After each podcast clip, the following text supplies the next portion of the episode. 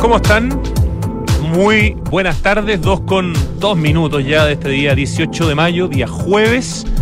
Hoy día vamos a hacer un especial, un homenaje a alguien que está vivo, no se asusten, un arquitecto de importancia mundial, al cual el Museo Pompidou, uno de los museos de arte contemporáneo más importantes del planeta y que además tiene una arquitectura que es tremendamente jugada y potente, eh, está recibiendo, eh, ha recibido, ha invitado y le ha dado un espacio gigantesco al arquitecto Norman Foster para una muestra que ya partió hace poco y que dura hasta agosto. Una muestra que de alguna manera por la calidad de la muestra eh, se puede entender la importancia del arquitecto que está invitado. Hasta el 7 de agosto el Centro Pompidou de París ofrece un recorrido por las últimas seis décadas de la obra de Norman Foster, un hombre que se ha ganado todos los premios que hay en la arquitectura, incluyendo el Pritzker. Y por eso, con nuestro querido panelista, amigo, profesor Pablo Altiquis, que ya está con nosotros en el estudio, vamos a hablar de Norman Foster. Vamos a partir contando un poco de esta muestra, vamos a partir contando un poquito de Norman Foster, pero después eh, Pablo nos ha traído una curaduría en el fondo de 10 obras seleccionadas de Norman Foster en distintas partes del mundo para hablar de su trabajo. Las estaremos mostrando también con fotos en el streaming. Así que quienes tengan la posibilidad pueden hoy día, además de escuchar el programa, pueden verlo también para ver algunas de las imágenes de los lugares que vamos a estar eh, conversando. Tengo una sola nota para partir el programa antes de irnos a la música, de irnos al, ya a la conversación sobre Norman Foster.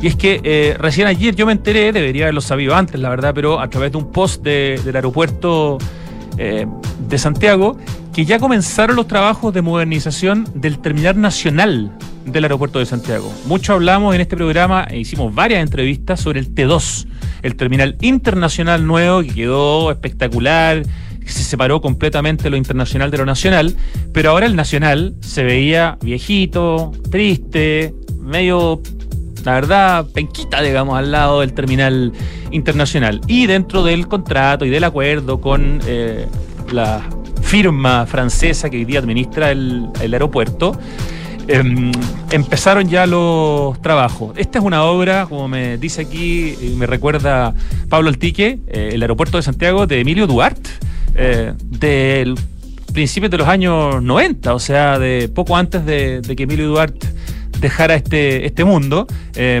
pero se está adaptando a los tiempos actuales se están inyectando 58 millones de dólares la inversión, se están creando nuevos espacios, va a crecer de hecho eh, el espacio del terminal con una sala de embarque nueva de más de 17 mil metros cuadrados, va a pasar de las actuales 22 puertas de embarque a 42, de las cuales 26 son en contacto, dice, o sea, con personas, y 16 son remotas, va a tener todas unas oficinas nuevas y salas de control para la DGAC, eh, más zonas comerciales y de servicios, nueva tecnología en la zona de check-in, nuevas pantallas de vuelo, creación de una segunda zona de salidas y control de seguridad y también se le va a rendir tributo a una zona específica de Chile, como ya se ha hecho en toda la parte del terminal internacional. Se va a homenajear en esto que se llama el T1A. Si el terminal internacional es el T2, este nacional es el T1A, ahí se va a representar a la costa central de nuestro país. Esta es una obra que además significa cerca de 300 empleos, 20 meses estimados. Esto debería estar listo a fines del año 2025. Así que creo que es una muy buena noticia saber que el terminal nacional del aeropuerto de Santiago desde abril ya está eh, recibiendo obras, trabajo para ampliarlo, para modernizarlo y para ponerlo eh, a tono con el extraordinario terminal internacional que tenemos inaugurado el año pasado o antepasado, pero hace poco uno ya se pierde en las fechas cuando hay pandemia además en, en, la historia. Esa era la nota con la que queríamos comenzar el programa. Vamos a la música y cuando volvamos de la música nos metemos a fondo en el tremendo Norman Foster. Vamos con The Patch Mode. Enjoy the silence.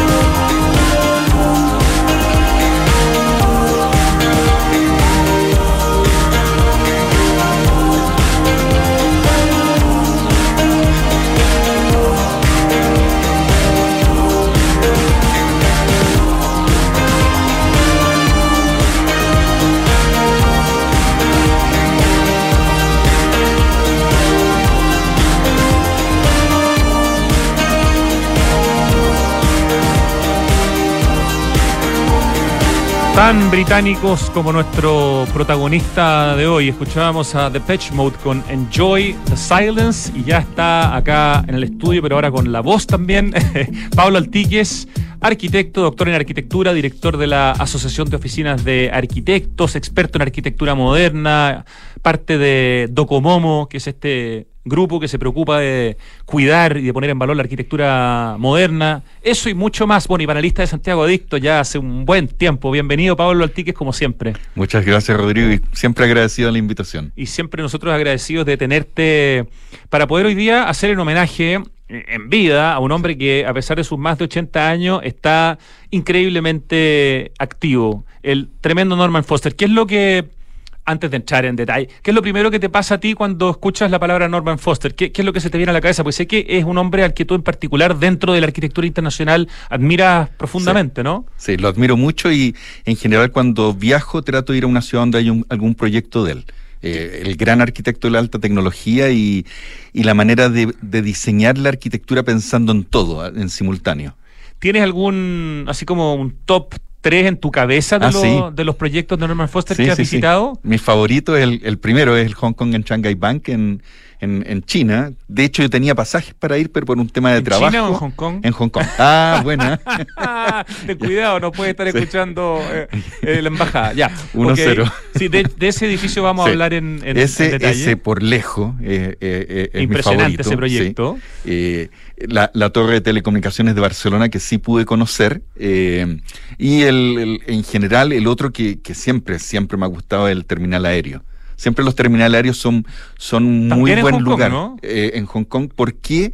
Porque como uno, yo, yo lo hago siempre en los terminales aéreos que son de buena calidad, porque uno puede estar muchas horas. Entonces realmente lo puedes caminar entero, fotografiar entero y te sale gratis porque estás en el aeropuerto. Entonces yo le saco mucho jugo a eso. Sí, pues en ese sentido los aeropuertos son una tremenda oportunidad para, hacer y para hacer marca ciudad para la para las ciudades del mundo. o sea, una ciudad con un aeropuerto sobresaliente en términos de arquitectura, e inmediatamente es, una razón para visitar esa, esa, esa ciudad. Bueno. La, excusa para, estar conversando hoy día Norman Foster con nuestro panelista Pablo Altique es que ya se inauguró hace pocos días en el Pompidou, uno de los museos más también quizás irreverentes en términos de arquitectura que hay en el mundo, Pablo, ¿no? Bueno, claro, cuando plantean el, el Georges Pompidou era rupturista, eh, tenía que sanear una parte antigua de París eh, y el contraste de lo que es la arquitectura casi metabólica con respecto a una arquitectura neoclásica francesa de un par de cientos de años. Proyecto de un hombre que fue socio de Norman Foster, ¿cierto? y de su y socio en ese proyecto. Y, su gran amigo, claro, Norman Foster, su primer socio Richard Rogers, eh, y después Richard Rogers lo hace con Renzo Piano. Muy jóvenes, ¿eh? eran, eran casi sub 30 cuando ganan el George Pompidou. Ambos premios Pritzker, igual que. Los, tres al final. Ah, igual que Richard Rogers. Bueno, hasta el 7 de agosto en el Pompidou, ese increíble museo de París, tanto por eh, su arquitectura como por su contenido, como por la vista que uno tiene de París desde los pisos más altos, eh, se ofrece este recorrido por las últimas seis décadas de la obra de Norman Foster en una superficie de más de 2.000 metros cuadrados, 2.200 metros cuadrados del Pompidou dedicados a Norman Foster la exposición explora 130 proyectos del arquitecto británico a través de una selección inédita de sus bocetos y dibujos y de siete temas.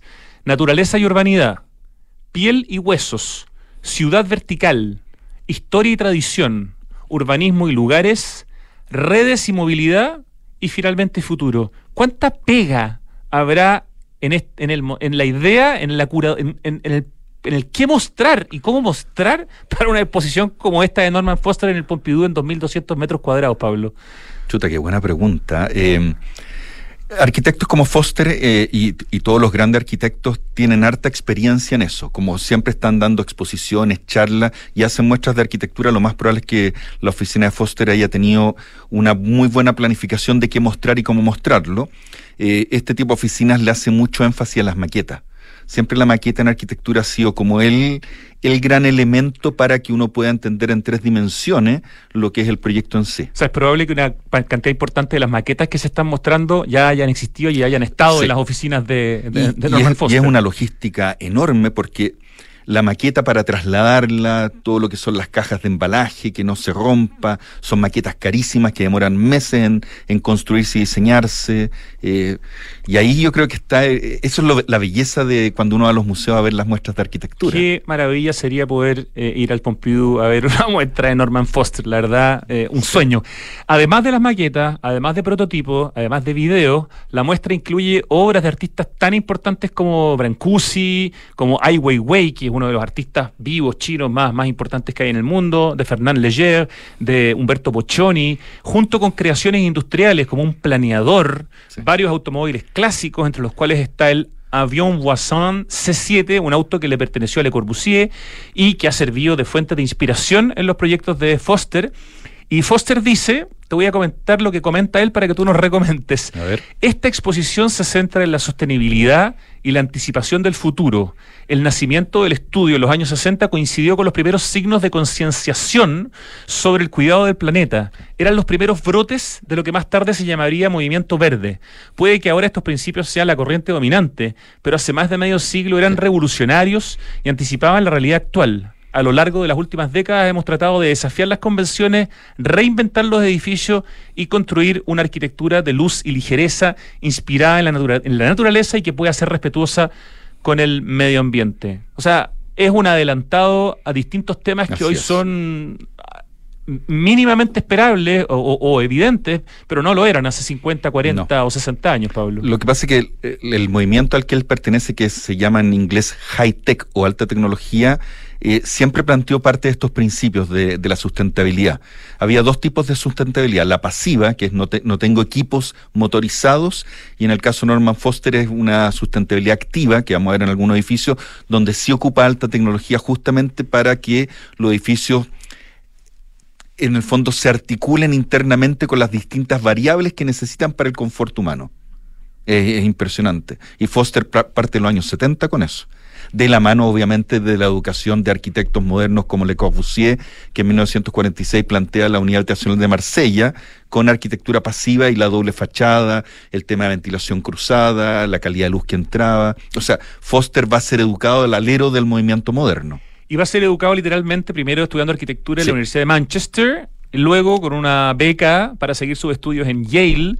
Y de regreso eh, en Inglaterra trabaja durante tiempo con un arquitecto que es muy interesante, eh, que además es diseñador, un inventor. Pero antes de nombrarlo a él, Foster es un meritócrata, es un tipo que no viene de la, de la alta sociedad, que no viene de, cuna de oro, que no viene de una familia rica, es un tipo que en el fondo partió, eh, podríamos decir, no sé qué tan de abajo, pero, pero de arriba no partió. Clase media normal, eh, con, la, con, el privilegio cuando él se va a educar a Yale, que queda en New Haven, en, al sur de Boston, en Estados Unidos, claro, entra en un escenario vanguardista absolutamente con respecto a la educación a nivel mundial. Claro, pero entra pecado por sus méritos, por su capacidad como alumno estudiando en Manchester, digamos. O sea... Es que esos son los, esos son las, los atributos que muchas universidades tienen cuando se dan cuenta que tienen alumnos aventajados y les permite dar estos saltos cuánticos desde el punto de vista de más que el aprendizaje, muchas veces el roce que ellos van a tener con otros estudiantes de otros países del mundo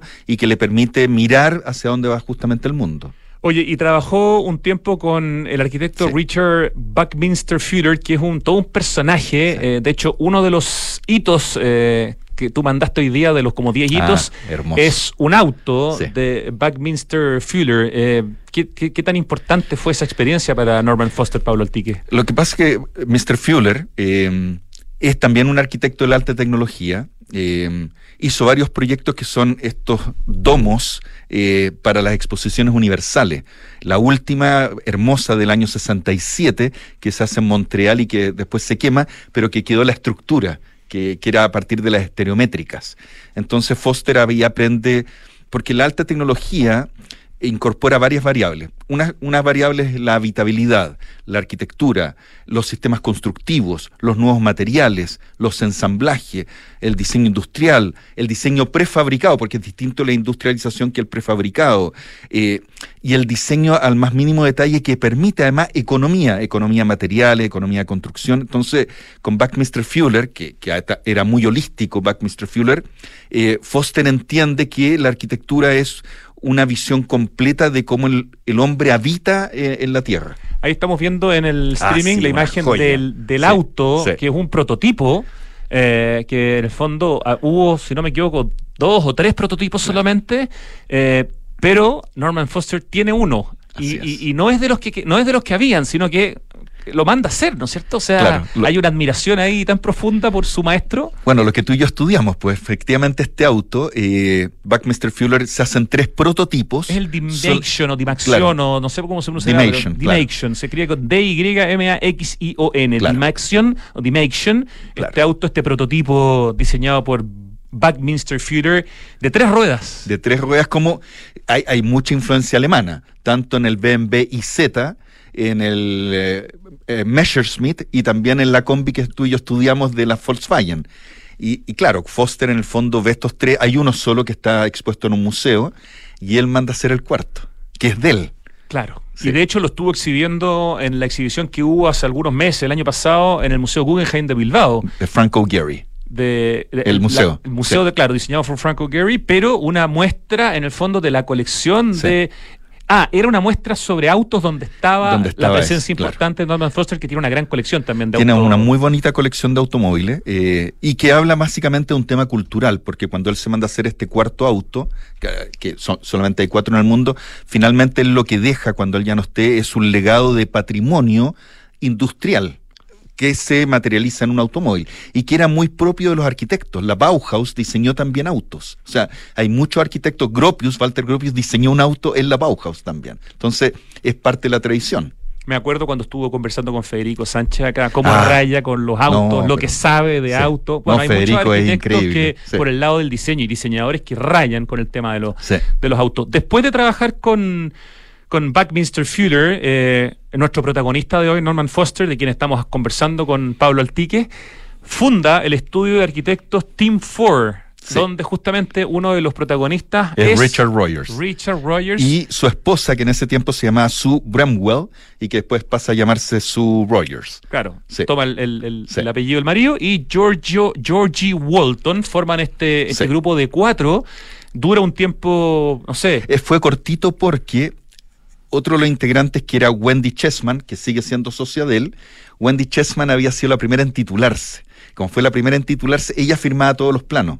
Entonces, eh, los demás, una vez que se fueron titulando, y por eso era muy poquitito, era para hacer algunos proyectos y básicamente tener ingresos económicos. dura unos cuatro años, entre el Sí. 63 y el 67. Ahí se dividen en dos estudios, Foster and Partners con Wendy Chisman como socia cofundadora y el estudio de Richard Rogers junto a su mujer. Ya, entonces, un poco. Ah, nos falta de los títulos nobiliarios, Ah, porque además sí, eh, Norman Foster sí. es un hombre que ha sido Es muy impresionante. reconocido. Sí. ¿Quieres contarnos un poco de, su, de sus títulos? Además de ser ganador del premio Pritzker, que eso es bueno, tremendamente importante. A ver, es armado caballero en 1990, que eso significa ser Sir Norman Foster, y en 1997 se le confiere la Orden al Mérito. En el año 99, la reina Isabel II le otorga el título nobiliario y vitalicio, que es muy, es muy importante que sea vitalicio, de Barón Foster, de Thames Bank, que eso significa Lord Foster de Thames Bank. Como es vitalicio, él renuncia a ser varón en Inglaterra, aun cuando es vitalicio, por un tema de lo que va a significar después el tema de la Cámara de los Lores, con el tema de los impuestos. O sea, para no tener que pagar tu impuestos. Para no en- pagar más de lo que le gustaría pagar. Efectivamente. a ese. Pero el título es vitalicio. título. Ok. Sí. Se gana el premio Pritzker el año 99, se gana el premio Príncipe de Asturias de las Artes el año 2009 y en noviembre del 2016 lo eligen eh, para una nueva ampliación del Museo del Prado, que entiendo que es un proyecto que está en desarrollo. Lo está, está en proceso de diseño en los últimos detalles, generalmente. últimos Sí. detalles. Son, son proyectos que duran muchos años. ¿ah? Hay, hay mucho estudio detrás. Ya, vamos entonces a tu, a tu elección Ah. de los 10 hitos de Norman Foster, los 10 íconos. Vamos a partir por algo que no es ni una casa, ni un edificio, ni un museo. ¿Qué es este número uno, Pablo Altique? Ya. Eh, Dentro de la tradición de, los arquitectos de la historia de los últimos 150 años aproximadamente, eh, entre mil, eh, más o menos en 1850, en plena revolución industrial, los arquitectos hacían básicamente todo. Diseñaban, calculaban y construían. Y a su vez alajaban los interiores, todo lo que era el mobiliario. En el año 1850, 1851, aparece un nuevo arquitecto que es el arquitecto ingeniero con la revolución industrial. Pero esa tradición de que en la arquitectura se puede o se enseña todo, eh, los grandes arquitectos lo mantienen. Entonces, arquitectos como Foster pueden diseñarte desde una ciudad hasta una silla, una bicicleta, una moto y en este caso el tablero de dibujo. su tablero de dibujo. Su tablero de dibujo que se vendía en algunos casos, se vendía un poquitito, eran carísimos. Ahí lo estamos viendo. Oye, de hecho se parece a uno de los proyectos de los que vamos a hablar se después, parece, sí, al centro de distribución de, la Renault, de la Renault. Es como un mecano que tiene una estructura bien similar. ¿eh? Sí. Y, básicamente, ¿por qué son importantes? Porque todos los estudiantes de arquitectura en general, en, en, las buenas escuelas de arquitectura, los profesores les decían, estimado alumno, diseñe y construye su, construya su tablero de dibujo. Entonces, uno lo hacía en madera. Eh, claramente acá Foster lo hace en estructura metálica y el tablero de dibujo tiene que inclinarse en distintos ángulos para poder dibujar bien. Entonces está desde vertical hasta horizontal y además tienen que resistir mucho peso, porque son dos pesos. Uno es uno mismo apoyándose en el tablero y otro son lo que se llaman los tecnígrafos, que es una regla metálica que se mueve. Una de las marcas más famosas de aquella época era Muto, y Muto debe haber pesado, no sé, 15, 20 kilos, más los 30 o 40 kilos de uno en codo, entonces este tablero Norman Foster resistía mucho peso en estructura metálica y tenía distintos grados de inclinación y altura, por, dependiendo de la altura que cada uno tenía. Entonces, este tablero, cuando ya se termina en el año 82, era el icono de todos los estudiantes de arquitectura del mundo que querían tener ese tablero para dibujar los mejores proyectos de arquitectura. Claro que sí. Qué bonito es. ¿ah? Es una joya. Parece un personaje de una película de robots incluso. Y, las patas tienen, eh, se mueven, tienen rótula y eh, tienen suben y bajan porque para que el piso, si no es plano, eh, tú lo nivelas para dibujar bien, porque los tecnígrafos tenían que estar bien nivelados para que las reglas fueran paralelas o sea, no, no perdieras el ángulo. Oye, todo esto no hemos contado, pero este señor estuvo en Chile. La verdad, se nos olvidó. ¿Y tú lo viste? Claro, él estuvo en la onceava Bienal de Arquitectura, eh, que, de la cual estaba a cargo Pilar Urrejola, que, se llamó... fue presidente del Colegio Arquitecto. Que fue presidente del Colegio Arquitecto y que se llamó Espacio Público, Vigencia y Destino. Ahora, yo no me acordaba del dato, pero eh, haciéndole un homenaje a un gran amigo nuestro que es Humberto Eliach, él me dio los datos más duros. Yo me acordaba porque fíjate por lo que yo me acordaba, porque ese día, cuando estaba Norman Foster en la estación Mapocho, vino un temblor gigante y curiosamente nadie corrió porque todos miraron a Foster, el gran arquitecto de la alta tecnología, a ver si se asustaba. y Foster, como buen británico, cara de póker, no movió un pelo y todo así como irá a correr o no irá a correr. Y pudo comprobar la resiliencia de la arquitectura chilena el año 97. El año 97, sí. Si ya había aguantado el terremoto del 85. No, fue muy cómico ese día porque estamos hablando que la estación Mapocho en ese momento era de por lo menos 2.000 arquitectos y todos mirando a Foster, así como, porque además la estación Mapocho es un edificio de alta tecnología con rótula metálica, entonces era como era, fue como el destino, el gran arquitecto de la tecnología en un edificio industrial y con un temblor. que nunca he visto una foto de Norman Foster en, en, Chile. Me, encantaría, si alguien, si alguien escucha este programa y, puede escribir a través del Instagram de Santiago Adicto o el Instagram de Pablo Altique Espinilla, es tu, son tus redes sociales, eh, o sabe algo y alguien tiene una foto eh, o, sabe más sobre esa visita de Norman Foster a Chile, por favor cuéntenos de alguna manera, porque qué ganas de, tener más datos de, eso. Estamos conversando con nuestro panelista Pablo Altiques sobre Norman Foster, porque el Museo Pompidou tiene una muestra que acaba de partir hace pocos días y que dura hasta agosto, de más de 2.000 metros cuadrados destinado a los 60 años de trabajo de Norman Foster, donde hay toda una serie de, de de hitos que se están eh, mostrando con siete temáticas, pero hay, eh, además de maquetas, hay planeadores, hay autos, hay prototipos, hay videos y hay obras de grandes artistas como Brancusi, etcétera. Entonces, eh, para esta conversación, Pablo Altique nos trajo 10 proyectos seleccionados de Norman Foster. El primero, el que estábamos hablando recién, era ese tablero de dibujo, tablero de trabajo, que eh, diseñó para sí, mismo y para su oficina Norman Foster. Vamos al segundo, que este ya es un edificio, lo mencionaste hace un rato porque dijiste que era tu preferido. ¿Cuál es este número dos y qué es tu favorito como edificio Sí. de No, Foster? Yo, o sea, aparte de ser mi favorito, es el más importante de la carrera de Norman Foster. Ok. Que es el Hong Kong en Shanghai Bank en Hong Kong. Bueno, no sé, de China. Bueno, en Hong Kong. Sí, en Hong Sí. Kong. ¿Y, ¿Y por qué es tan importante este edificio? Porque fue el edificio más tecnológico y más caro construido hasta ese momento en el mundo. Ahí estamos viendo de nuevamente Ahí imágenes en el. en, eh, eh, son tiempos de. Son, son, esto es de alguna manera, porque hay algunos elementos Sí. de posmodernidad en este, en este proyecto. No. No, es, No. Un, es un edificio 100% Es un edif- ya. No, industrial. Esa es una pregunta súper interesante. ¿Desde qué punto de vista? Este parte del año 79 y termina el 86. ¿Ya?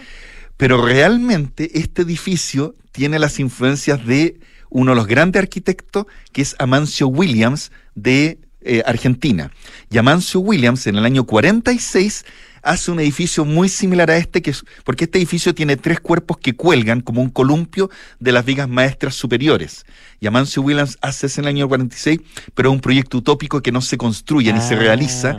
Y todo el mundo mira a Amancio Williams con este, con este edificio y imagínate, Foster lo hace 40 años después, entre el 46 y el 86. Entonces hay mucha influencia de Amancio Williams, a mi parecer, desde el punto de vista teórico, con lo que es la arquitectura argentina. Porque después vendrá Clorindo Teste y Cepra, que hacen el Banco de Londres en la Reconquista 101, ahí en la esquina de Buenos de Aires, que es una joya, y nuevamente ahí cuelgan un edificio.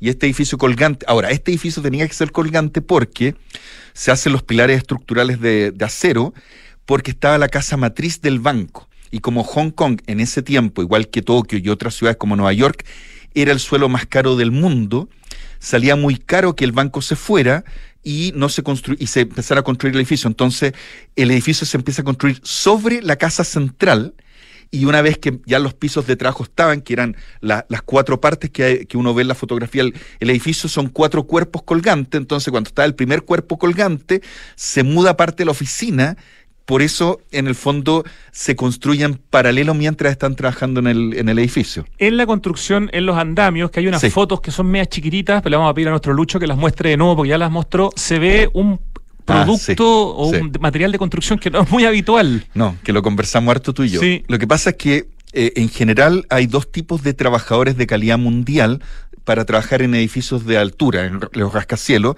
y que son eh, en el mundo asiático y en Chicago, en Estados Unidos, porque no tienen vértigo. Entonces, como no tienen vértigo, son muy ágiles y muy audaces en los andamios. Y en el caso del Hong Kong en Shanghai Bank, en Hong Kong, todo el andamio es de bambú porque el bambú se triza pero no se quiebra por el tema de la fibra. Y ellos eh, eh, en ese tiempo, hoy día las normas de seguridad serán imposibles, muchos de ellos andaban descalzo o con unas zapatillas tipo calcetines, entonces no tenía piso el andamio y ellos sujetaban los dedos entre medio del bambú para ir construyendo. Y eso que estamos viendo en la imagen de color medio cafecito Sí, es todo bambú. todo es bambú. Como andamio. como andamio. Por fuera de y la que además se amarra con la misma con la misma fibra del bambú entonces yo podía llevar un camión de bambú y tenía decenas de pisos de andamio a costo cero con un tema de sustentabilidad porque el bambú se volvía a reutilizar. Y entonces la dicotomía que en el fondo la contradicción era el edificio de más alta tecnología de la historia del mundo, construido con el sistema constructivo más antiguo del mundo, que era el bambú, Claro. y trabajadores sin ningún tipo casi de, de protección. En términos de sustentabilidad, en Ah, términos sí. de clima- climatización, también hay una variable Sí. bien interesante en este proyecto que es el Hong Kong and Shanghai Bank de Norman hay, Foster. Hay, hay tres variables ahí. En, en el tema, está el tema del patrimonio, por los nueve dragones que habitan la bahía de Tokio, de, de Hong Kong, perdón. Entonces, los nuevos dragones que viven en Hong Kong, la fuente de energía es el agua. Entonces, los dragones cruzan la bahía y van hacia el cerro de Hong Kong. Entonces, como ellos viajan para el cerro, se alimentan, después se nutren de energía en el mar, eh, Norman Foster entiende que el primer piso tiene que ser absolutamente abierto para que el dragón pase atrás del edificio y no le traiga mala suerte. Y en el tema bancario había un tema supersticioso muy grande. Ese era un tema, que era el patrimonio intangible de los dragones que habitan en la antigua China. Y a su vez, el edificio, yo calculo, ah, una vez me tocó verlo, pero estamos hablando unos 70 metros de profundidad y después un kilómetro y tanto hacia el mar, donde por debajo del metro de Hong Kong, donde sacan el agua de mar salada fría, la meten al edificio eh, lo, es un sistema de aire acondicionado, por lo tanto baja la temperatura y devuelven el agua al mar. O sea, una obra de ingeniería alucinante. Y a su vez, o sea, ahí ya tengo el sistema de calefacción y aire acondicionado.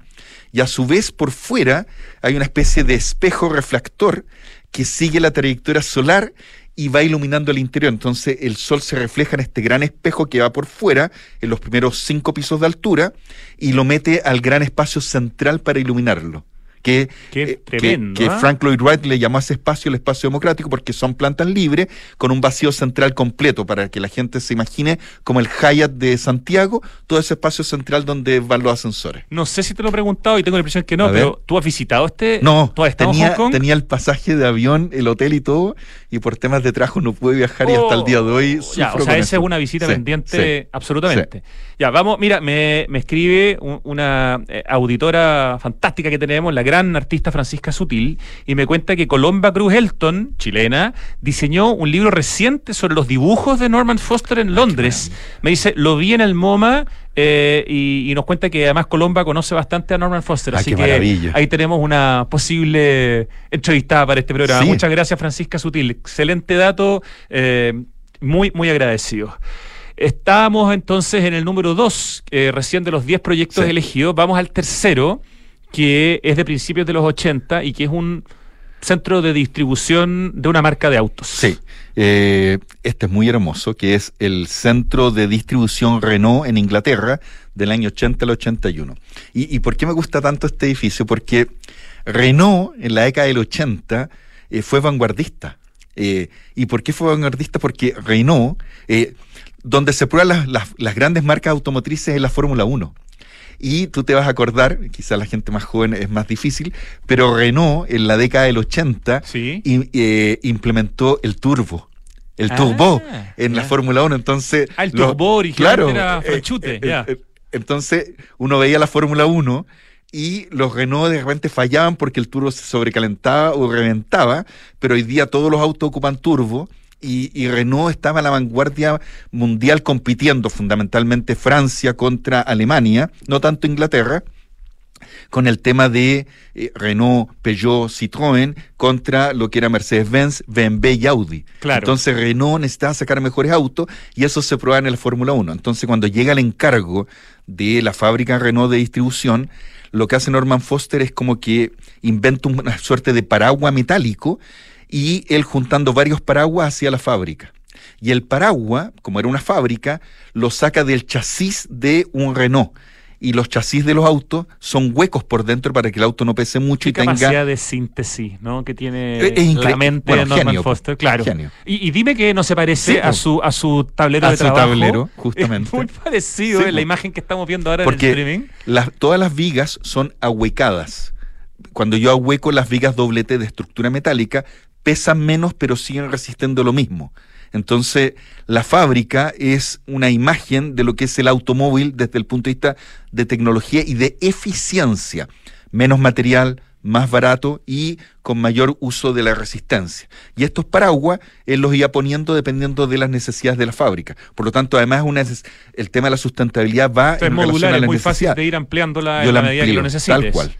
Excelente. Oye, el arquitecto Alejandro Bravo me, me escribe eh, y me recuerda, sí, no lo tenemos seleccionado entre los 10 proyectos y, y yo la, tuve la suerte de conocerla, las estaciones de metro de Bilbao, Sí, del País Vasco, de Bilbao, son de Norman Son Foster y son Foster. hermosas. sí. eh, y son un lujito. Andar en metro hecho por Norman Foster también es posible en Bilbao, que es una ciudad para volverse loco en términos de arquitectura, de escultura. Así que muchas Un- un gracias, saludo a Alejandro. Alejandro Bravo, por ese excelente em, recordatorio de otro, otro de los.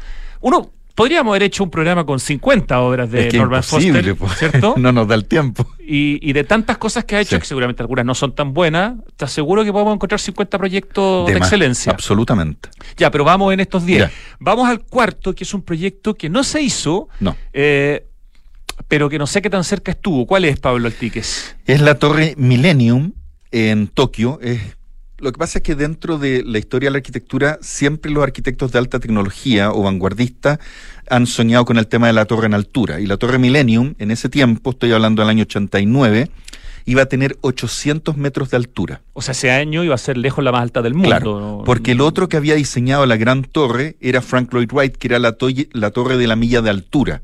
eh, pero nunca de se hizo. la milla, de la eso milla es de 1,6 kilómetros. Así es. Sí. No existe, creo Nunca que todavía en el mundo algo de esa altura. No, y, eh, Ni no. siquiera en los países árabes, yo creo No, que en Dubái todavía no. un poquito más del kilómetro, Así pero es. no al kilómetro 600. No. Ya. Eh, y siempre los arquitectos han tenido ese sueño, los grandes arquitectos y otros arquitectos. Nosotros en general, todos los países tienen la gran torre. Bueno, aquí conocemos bien a César Pelli, Sí. que hizo la torre del Costanera Center, Del que es un arquitecto Center. argentino que hizo muchas torres importantes Ah, del mundo. En todo el mundo, efectivamente. Y algunas que se parecen harto a la del Costanera Center y uno las puede ver en otras Sí, ciudades. efectivamente. Es bien Y, de hecho, en César- Hong Kong, de hecho. en Hong Kong. César Pelli tenía su oficina en Yale, en, en New Haven, donde estudió Norman Foster. Mira. Sí, porque obviamente se conocieron mucho. New Haven, que este, esta ciudad pequeña donde está Yale, eh, es una ciudad pequeña y todo está bastante cerca. En, en Tokio, dadas las necesidades de densificación, Sí. eh, hace bastante más sentido probablemente una torre de 800 metros Y que está en el mar. en algunos países que no tienen esa densidad en otras partes del mundo, digamos. Bueno, hay ¿No? dos, dos variables. Una es la altura y la densificación y la otra es que esta torre se encontraba en el mar. Como obviamente Japón eh, está muy condicionado por el tamaño de, de la isla, eh, en el año 60 Kenzo Tange hace el famoso plan de Tokio, que es construir en la bahía de Tokio gran parte del sistema habitacional y administrativo de la ciudad. Y eso va a pasar de generación en generación y muchos arquitectos han tratado de construir sobre el mar justamente porque ya no hay espacio físico dentro de lo, de lo que es la, ciudad misma. Y esta torre era bien espectacular porque es un cono, es un gran cono como estos conos de helado de 800 metros, donde es un exoesqueleto, igual como lo tienen los insectos. Es como una membrana que cubre todo el exterior y que le da un soporte estructural. Y uno cruzaba por un puente que tenía una marina gigante, donde literalmente entraban yates, o sea, perdón, barcos, barcos pequeños, y de ahí uno recién entraba al edificio. Entonces también pasa a ser un icono de la ciudad. Ya, ahí tenemos un proyecto de Norman Foster no realizado en Tokio y que queda ahí eh, entre los highlights que tú has elegido, Sí. pero no necesariamente lo construido. Nos vamos a, a Barcelona para un proyecto que sí eh, es construido y, y que muestra también la variedad de proyectos de Norman Foster, porque hemos mostrado un tablero de trabajo, un edificio en Hong Kong, un centro de distribución de autos en, en Inglaterra, una torre eh, no ejecutada y ahora también una torre, pero de De telecomunicaciones. telecomunicaciones, sí. Eh, esta queda en Barcelona, la torre de, de telecomunicaciones que se llama Colcerola. Yo creo que esta es muy conocida Todos en la pueden general, ver, sí. porque Sí. se hizo para además eh, La- coincide con los Juegos Olímpicos los de Juegos Barcelona, Olímpicos ¿no? del 92, Mm. queda en el Cerro Vilana. Eh, dato para la gente que vaya a Barcelona y que no cometa el error que yo cometí. Uno la ve súper cerca, porque realmente la tiene al frente. No de tome un taxi. Yo tomé un taxi y me quería morir en el camino porque yo veía el, el taxímetro y decía. Y además, cuando me di cuenta que para volver necesitaba el mismo taxi, era como. fue horroroso. Y además tampoco Sí. se puede acceder a la torre, llegaste No, cerca nomás. Yo pedí ¿no? permiso para entrar eh, y me faltó experiencia. Uno la- si la pide con mucho con, antelación te dejan quizás entrar, pero no, no pude entrar. Pero uno llega bastante a los pies de y puede ver el sistema constructivo de. Porque la gracia de esta torre es que es un gran elemento vertical muy esbelto que se sujeta gra- gracias a tensores.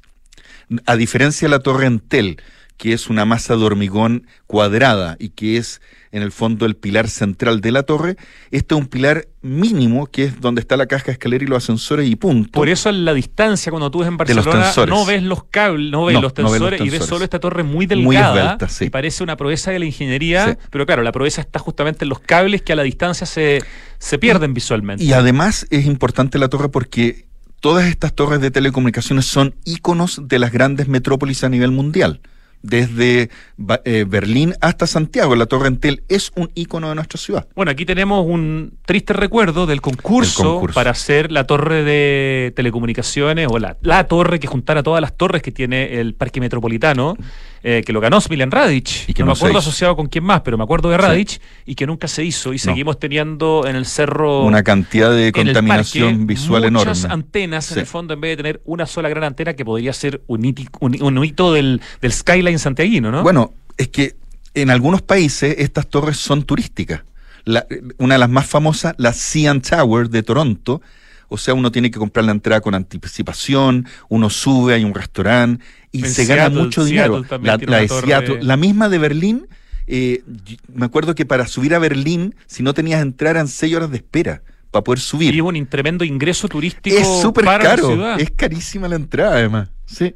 Oye, nos quedan cinco lugares, eh, cinco, en realidad cuatro, porque adelantamos uno, pero tenemos que ir al corte. Vamos al corte. Así que vamos al corte y volvemos con lo que nos queda de programa para terminar este homenaje a Norman Foster con Pablo Altiques.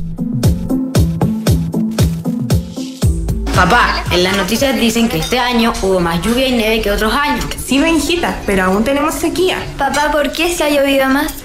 Sí, Catita, es verdad, ha llovido más, pero no es suficiente. Estas lluvias no van a solucionar más de una década de sequía. Por eso no podemos relajarnos si queremos seguir teniendo agua, así de simple. Entonces, papá, ¿qué hay que hacer? Por ejemplo, demorarse menos en la ducha. Fácil. Sí, sí, el Benja se demora un montón. Hoy más que nunca, cuidemos el agua. Cada gota cuenta. Te lo recuerda Aguas Andinas. ¿Cómo simplificas y disfrutas la vida? Comprando por internet y retirando en un click and collect a la pasada de la pega. Que la mejor carne para asado me llegue a la casa mientras preparo el aperitivo. Reencantándome con los espacios a través de pequeños cambios. Una planta nueva nunca está de más. Pagando con descuento en restaurantes desde mi celular. Además, junto punto. Todas estas personas se encuentran en Falabella y sus marcas Sodimac, Totus, Mall Plaza, Falabella, Banco Falabella y FPI, un partner para sus proyectos. ¿Qué es innovar para ti? En Anglo American creemos que innovar en minería es cambiar para mejorar, es desafiar los límites para desarrollar nuevas soluciones que mejoren la vida de todos. Y lo hacemos desde la minería, siendo pioneros en el desarrollo del hidrógeno verde, utilizando electricidad 100% renovable en todas nuestras operaciones, fomentando la diversidad al interior de nuestros equipos o adquiriendo agua desalinizada para compartirla con las comunidades vecinas. Anglo American, desde la innovación, lo cambiamos todo. Conoce más en chile.angloamerican.com. Hexacón es una inmobiliaria de arquitectos que conecta la ciudad y las personas con el diseño y la calidad de vida. Edificio QV es un proyecto enfocado en la vida social y familiar, con departamentos de 2, 3 y 4 dormitorios en medio de un enorme parque urbano como es Parque Cauciño Macul. Edificio QV es la unión perfecta entre diseño, naturaleza y ciudad. Conoce más en www.exacon.cl. Si eres un apasionado del rugby, Mastercard y Banco de Chile te dan la posibilidad de ver en vivo la Copa Mundial de Rugby Francia 2023. Acompaña a Chile usando tus tarjetas de crédito Mastercard Banco de Chile y participa por uno de los nueve viajes dobles. Cortesía de Mastercard. Bases y más información en bancochile.cl. Promoción válida del 19 de abril al 30 de junio de 2023. Infórmese sobre la garantía estatal de los depósitos en su banco en www.cmfchile.cl. 6036. 6037. 6038. Nuevos árboles plantados. Nuestro compromiso sigue creciendo. Por cada híbrido Toyota que recorra las calles, plantaremos un árbol nativo que junto a más de 6.000 árboles ya plantados darán vida al gran bosque Toyota en el sur de Chile. Iniciativa que ayudará a cuidar del medio ambiente y reducir la huella de carbono. Conoce más en bosque.toyota.cl. ¿Eres un apasionado del diseño, la arquitectura y el interiorismo? No puedes perderte 100 Showrooms, el evento más importante del sector que se llevará a cabo del 20 al 22 de julio en Espacio Riesgo. Descubre las últimas tendencias, productos e innovaciones presentadas por las empresas y referentes más destacados. Participa en capacitaciones y charlas para profesionales. Comparte tus experiencias y expande tu red de contactos comerciales. Más información en 100showrooms.cl y en Instagram arroba 100 showrooms. ¿Sabías que los hogares consumen un tercio de la energía mundial? Pequeñas acciones como apagar las luces cuando no se necesitan o usar electrodomésticos de alta eficiencia energética pueden reducir significativamente tu consumo de energía. Esto no solo contribuye al cuidado del medio ambiente, sino que también a tu bolsillo, reduciendo tu pago mensual de energía. En Enel, te invitamos a adoptar medidas de eficiencia energética. Más información en enel.cl. Estamos de vuelta en vivo y en directo, 2 de la tarde con 49 minutos, conversando hoy día en Santiago Adicto con Pablo Altiques sobre el inmenso Norman Foster, al cual él Museo Pompidou le tiene dedicada una muestra de más de 2.000 metros cuadrados. Norman Foster está vivito y coleando y en vida puede estar gozando de esta tremenda retrospectiva de su trabajo como arquitecto. Eh, no vamos a alcanzar a hablar de eso, pero Norman Foster perfectamente podría ser un premio Nobel de arquitectura si existiera el Nobel de arquitectura, que no existe, Pablo. ¿eh? Debería existir el Nobel de la Arquitectura porque finalmente la arquitectura es el soporte para que la civilización exista.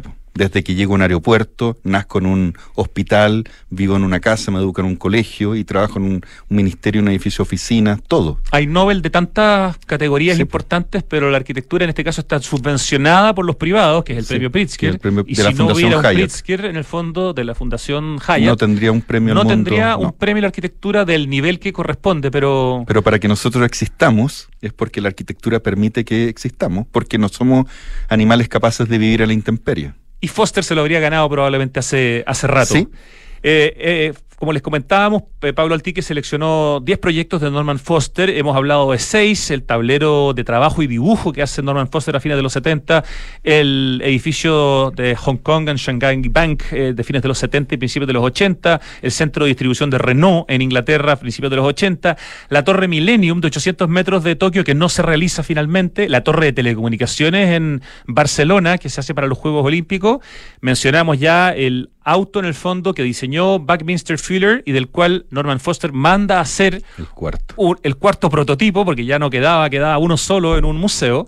Y nos quedan unos poquitos proyectos para destacar. Uno es el Aeropuerto Internacional de Hong Kong, que toma una cantidad importante de tiempo y que lo hace eh, casi hasta fines de la década 90. ¿Por qué consideras que ese proyecto está entre los importantes ¿Será también por la complejidad y el desafío que es hacer un aeropuerto, Pablo? Efectivamente, hay un tema de tecnología, de desafío, eh, lo que se llama mecánica de fluidos, el flujo de todas las personas, eh, la cantidad de circulaciones que tiene, eh, las distintas escalas, porque está la escala del automóvil o del bus, que llegan a un aeropuerto, está la escala humana y está la escala del avión, que es monumental.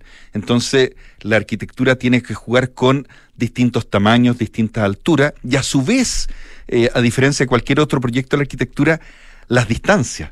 Los aeropuertos son enormes y muchos aeropuertos incluso tienen un metro o tienen buses de acercamiento porque la distancia de la pista de aterrizaje, el tamaño de los aviones, los hangares y la separación entre ellos hace que sean proyectos muy extensos y yo tengo que diseñar un aeropuerto que sea muy funcional y muy tecnológico. Además porque los aeropuertos, como son la entrada de cada país, hay una serie de controles que hay que salvaguardar porque en el fondo es una frontera física. Entonces, como es una frontera física, también hay distinto, eh, se le llama eh, topología. La topología son el estudio de distintas circulaciones, por dónde circulan los pilotos, por dónde circulan las personas administrativas, por dónde circulan las, personas, los, que te van a dejar, todo ese tipo de cosas. Antes el aeropuerto era más simple. De hecho, el aeropuerto de Cerrillo, uno tenía una terraza con un pequeño eh, café, era un restaurante y uno veía cómo despegar los aviones. Hoy día es casi impensado esa, esa visión de aeropuerto. Ahora, era más simple, pero el aeropuerto de Cerrillos tenía, por ejemplo, arte integrado a la arquitectura con un trabajo histórico de Samuel Román increíble. Entonces, igual había ahí una dedicación y una. Y, está, y está el, el, plano del, o sea, el mural del mundo con los con los relojes. Ah, eso no, eso no, no me acuerdo. Era Nirmir y quedaba al final. Entonces estaba cada uso horario de todos los países, no de todos los países, pero de, las capitales del mundo. Con cerámicas de la con fábrica cerámicas de la fábrica Irmir. Ya, tenemos que avanzar rápido porque nos queda poco tiempo. Vamos al octavo proyecto elegido por Pablo Altique hoy día para hablar de Norman Foster, que es una galería de artes en Francia. Eh, asumo en la ciudad de Nîmes, o se llama así la galería de arte. Nîmes. En Nîmes. Nîmes. N-I-M-E-S, en Francia. Ok.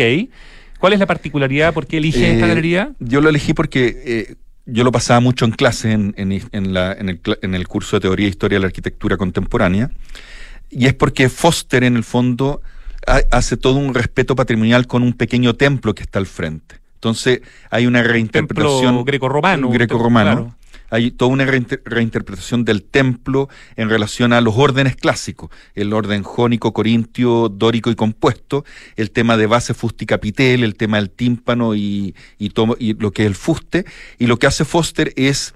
Eh, porque el templo va paralelo, en el fondo, a la galería, y él lo que hace es una reinterpretación con nueva tecnología y con un nuevo material, en vez de que sea piedra, va a ser metal, y hace una columnata y hace toda una base con escalinatas para subir. Entonces, desde el interior uno realmente eh, valora el templo, pone en valor el templo que está al frente y dentro de lo que es la visión, porque el templo es muy hermético, igual que los templos de piedra, si uno va a la Acrópolis de Atenas y otros, otros edificios en Roma, pero este es súper transparente. Entonces hay como el, el lleno y el vacío, el que uno lo ve y a uno lo ven, y eso hace que su visión con respecto al valor del patrimonio y, y la puesta en valor de este sea, sea un magnífico ejemplo. Entonces es en la Galería de Arte en Nimé, en Francia, entre 1987 y 1993. Sí. Viene ahora eh, un viaducto. Nuevamente, esto muestra la capacidad de hacer distintos proyectos de la oficina de Norman Foster. Eh, un viaducto también en Francia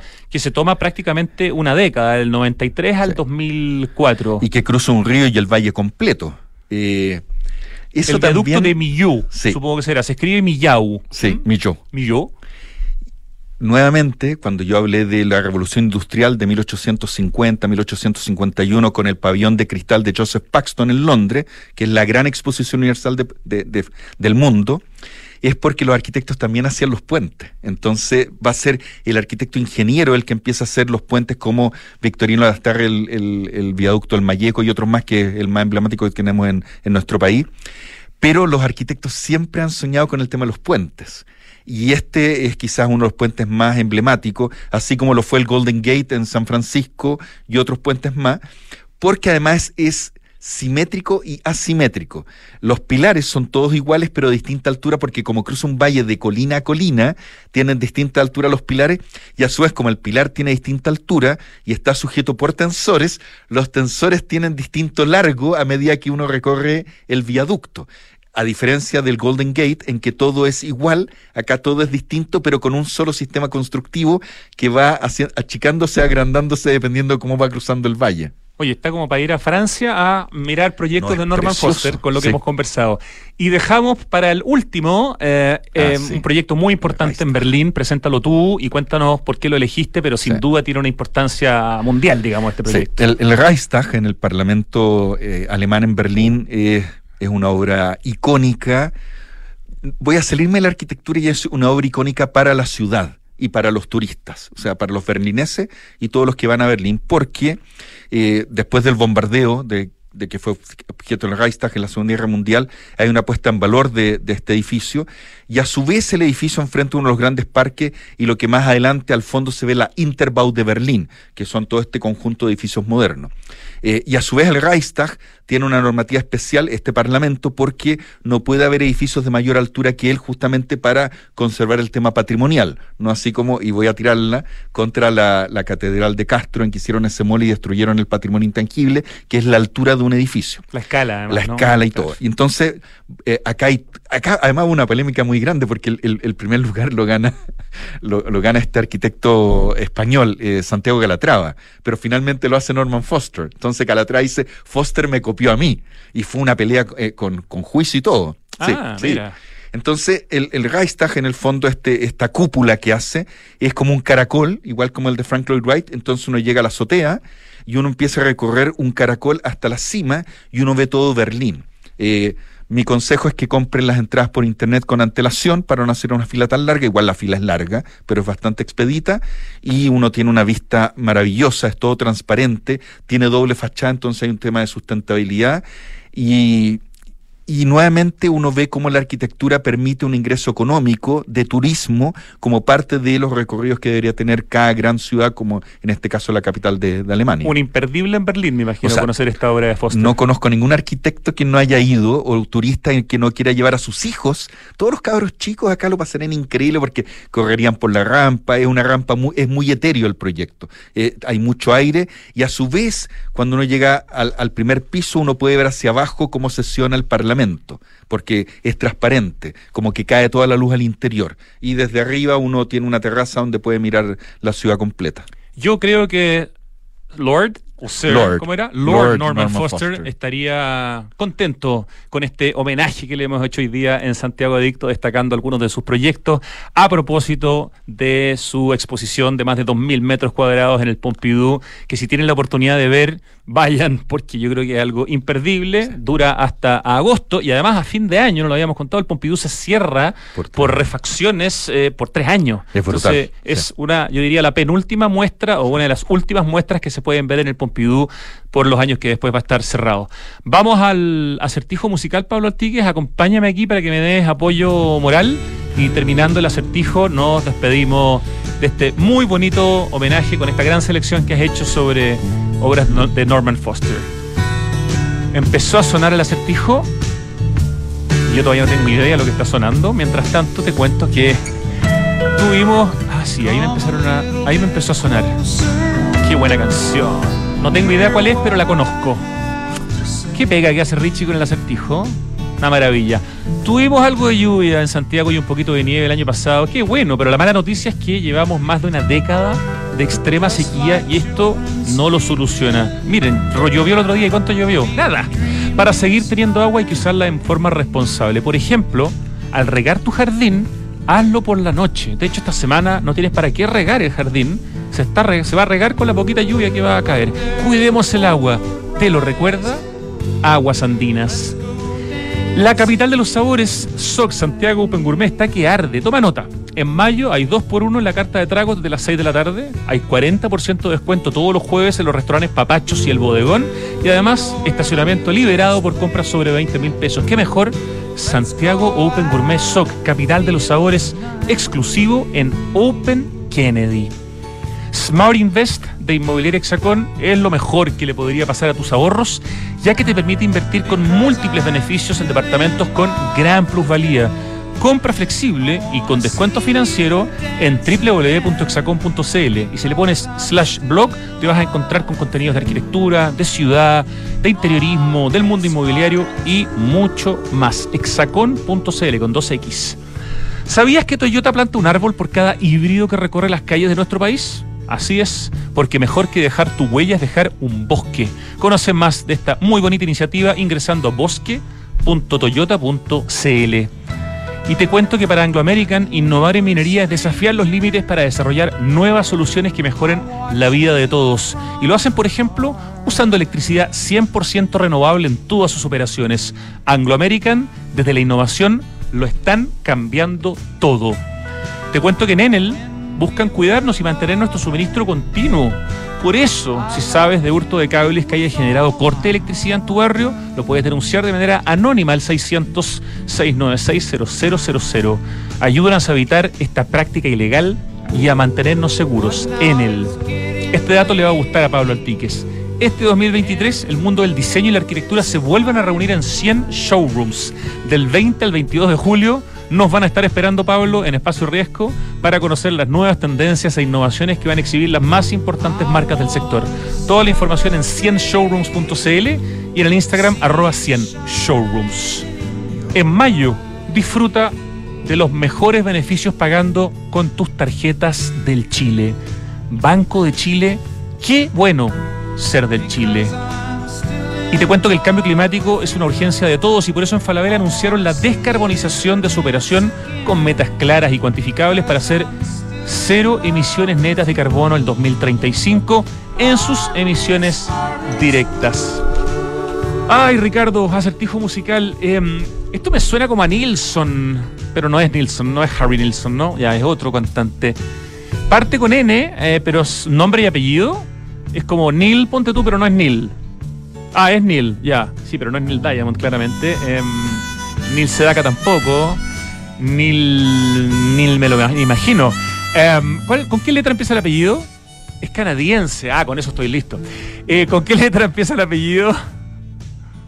Con Y. Ah, no te puedo creer que es Neil Young. Me dijo Y, Ricardo. Qué vergüenza no haber reconocido a Neil Young. Estoy seguro que tuvimos este mismo acertijo alguna vez hace un año y me pasó lo mismo.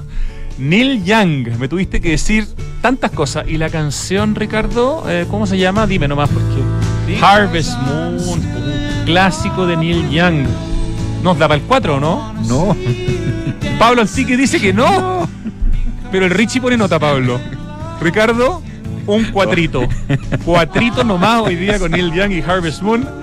Pablo Antique, 3 de la tarde con 4 minutos. Muchísimas gracias, Gracias por, por la invitación. por hacernos aprender tanto y disfrutar tanto de la arquitectura. No, muchas gracias a ti por la invitación y lo pasamos muy bien. Eso, ojalá pudiéramos eh, hacer un segundo programa desde el Pompidou, pero bueno, hay que ser realistas nomás, es lo que se puede. Ya, nos vamos, 3 de la tarde con 4 minutos. Gracias, Richie querido. Gracias, Lucho Cruz, hoy día trabajando, pero durísimo ahí en el streaming. A todo el equipo que hace posible este programa, al equipo digital, por supuesto, de Radio Duna. Y ahora viene Tardes Duna. Hasta mañana.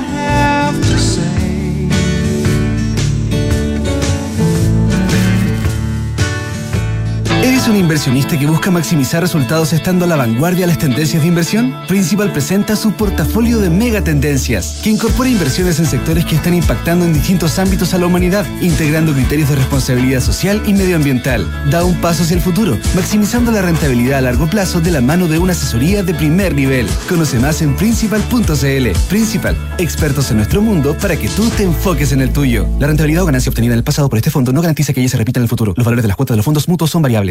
Oiga, don Heriberto, su señora dice que ya no ocupan tanta estufa en el invierno. Ya, pues, ¿cuál es su secreto para ahorrar? Ningún secreto, doña Margarita. Es que ahora vivimos la eficiencia energética. Gracias al Mimbu. ¿Cómo? Claro, ahora contamos con un mejor aislamiento térmico en nuestras casas o departamentos que nos permite tener inviernos menos fríos y veranos mucho más frescos.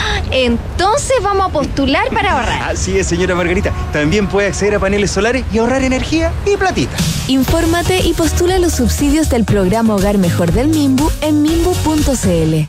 Uf, amiga, ¿estás bien? No, mal. Esta alergia es de nunca acabar. Gasto en medicamentos.